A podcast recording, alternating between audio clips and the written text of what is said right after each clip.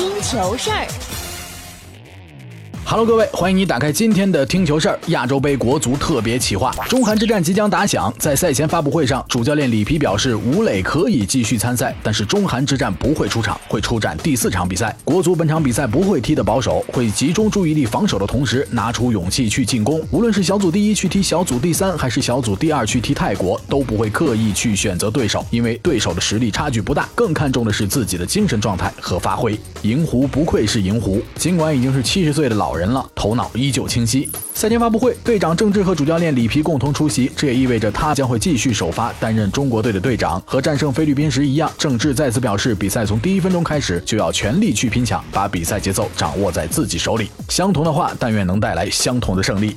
远在大洋彼岸的亚洲足球小姐王霜也为国足发来视频祝福，恭喜中国队取得小组两连胜，提前出线。希望接下来对阵韩国的比赛，国足能够继续出色发挥，加油！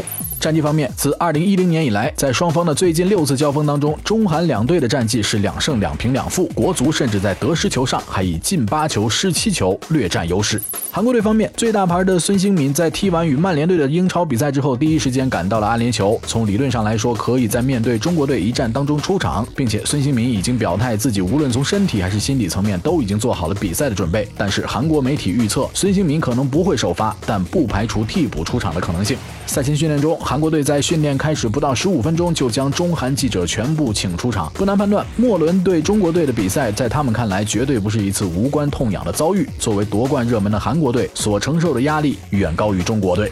此役，国足需动一动脑子，以最小代价取得最好结果，以延续状态应对淘汰赛。尽管球迷们期待的七号之战不会上演，但别忘了，咱们有大宝，国足加油！OK，以上就是今天听球事儿亚洲杯国足特别企划的全部内容。感谢你的收听，喜欢的话别忘了收藏。更多精彩亚洲杯内容，请关注我们的微信公众账号“超大声波”。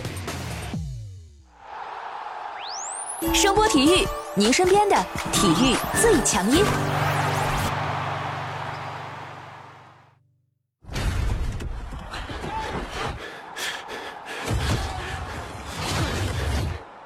本节目由声波体育传媒荣誉出品。